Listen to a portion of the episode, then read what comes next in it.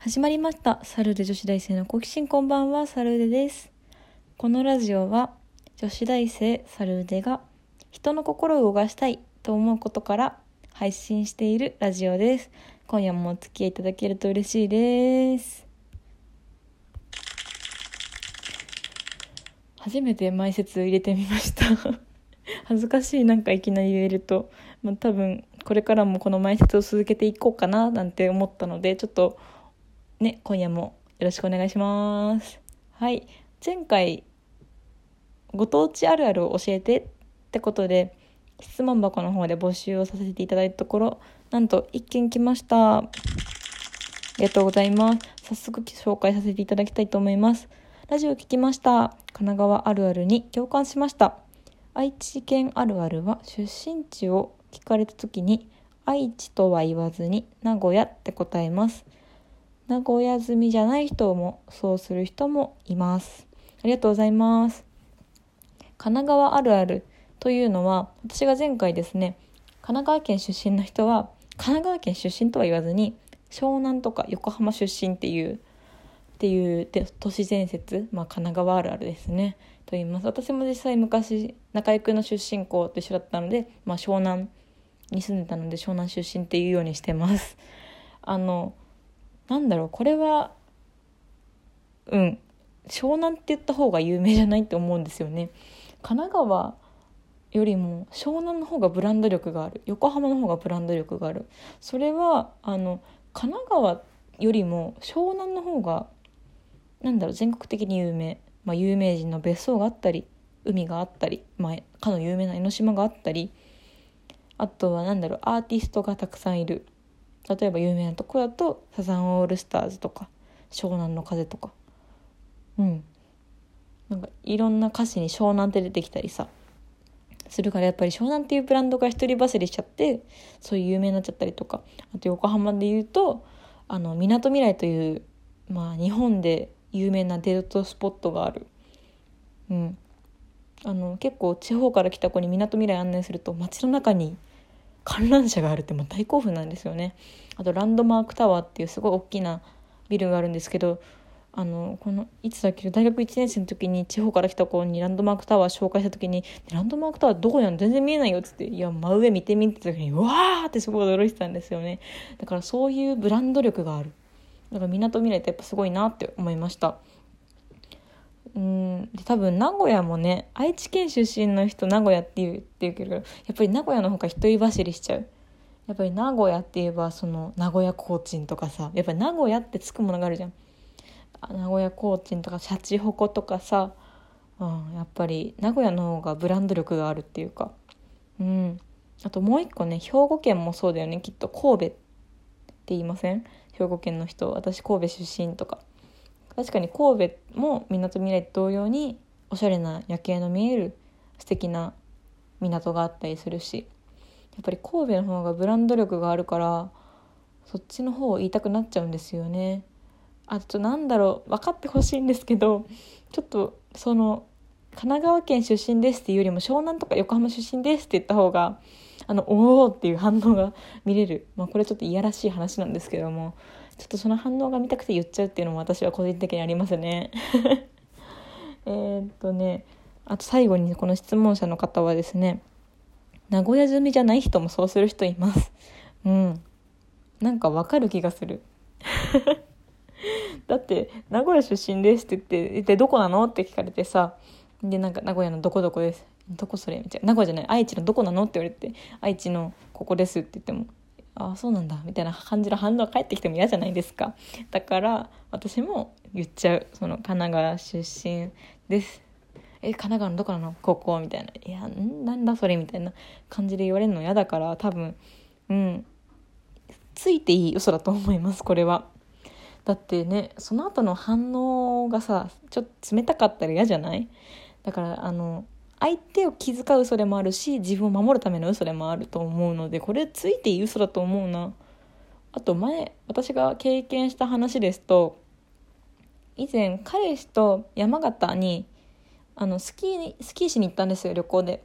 でそこで彼氏が結構すごいんですよね。もう外国語を話せる方なのでもううん、その時話したの英語だったかな。英語話せる人だったのでなんか外国人の外国人の人に「なんか君たちはどこから来たんだ?」みたいな感じで言われてて私は全然もう何を言ってるか分かんないからもう全部彼に任せて会話させたんですけど「あ I'm from 東京」みたいな感じで言ってて「いや待て私たちは東京から来てない」と思ったんですけどなんかその外国人の方も「あ東京ファンタスティック!」みたいな感じですごいすごいいいリアクションをしてくださったのであのまあ、そういうリアクションが見れたなら全然嘘ついてもいいなって思いました、まあ、実際外国人もその神奈川出身っていうことも多分、ね、言っても分かんないと思うから、まあ、これも相手を気遣った嘘っていうかついてもいい嘘なんだだったんじゃないかなって思いました。ですかね。あとはそうですね。あなんかご当地あるある調べたんですけどもうーんとなんか埼玉県が神奈川県をうんあのライバル視してるっていうのもちょっと見たし「飛んで埼玉」ってやつかな「飛んで埼玉」っていう埼玉を思いっきりディスるっていう映画があったんですけどあれもなんか埼玉が東京を潰しに行くみたいな感じで戦う映画らしいですね。あれもちょっと見てみたいな。Amazon プライムでやってるみたいなのでちょっと今度見に行ってみます。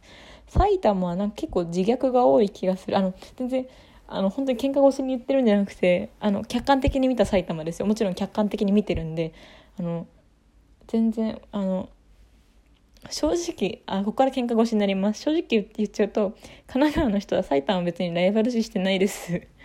あの大学に行って初めて埼玉は神奈川をライバル視してるっていうのを聞きました。なんでって思ったけどなんか東京の隣なのに神奈川の方がなんかちやほやされてないかみたいな。感じで言われていやそんなことないけどなみたいな感じで思ったんですよね。あのうん埼玉が何があるんだろう。ピューロランドとかまあ誇れるもの。ピューロランド埼玉かな。埼玉なのかな。うん。誇れるものもあるし。あとあれじゃん。大宮だったら新幹線。大宮って新幹線止まんない？止まんのかな？とかかな。埼玉。ああとムーミンパークできたじゃん。ほらもう大丈夫。埼玉の人は誇れるものがあるからもう 神奈川をライバル視しないでほしい。あの平和に行きましょう本当に。全然うん。仲良くしたいです埼玉 の人と、まあ、彼氏埼玉なんですけど。えっとですね。あとなんだろう。ご当地あるあるをネットで調べてみたんですけどちょっと面白いのがあって長崎県のあるあるは靴下に穴が開くことをじゃがいもっていうどう見えるの？靴下に穴が開くことじゃがいも。いや全然見えないよ。なんでだ？じゃがいも。これ知ってる人いたら教えてほしいな。香川県。他の都道府県でうどんを食べようと思わない、まあ、そりゃ神奈川の方香川の方が一番美味しいからだよ。そりゃそうだよ。あこれ有名ですよね。愛媛県。みかんジュースが蛇口から出てくると思われている。これでもありますよね。愛媛の空港の蛇口からみかんジュース出てくるみたいな。あれいいですよね。私行ってみたいです。愛媛のみかんジュース飲んでみたい。ちょっとこれは違うと思うけど。奈良県鹿飼ってるの？と必ず聞かれる。飼ってるわけないでしょ。わかるわそんなん。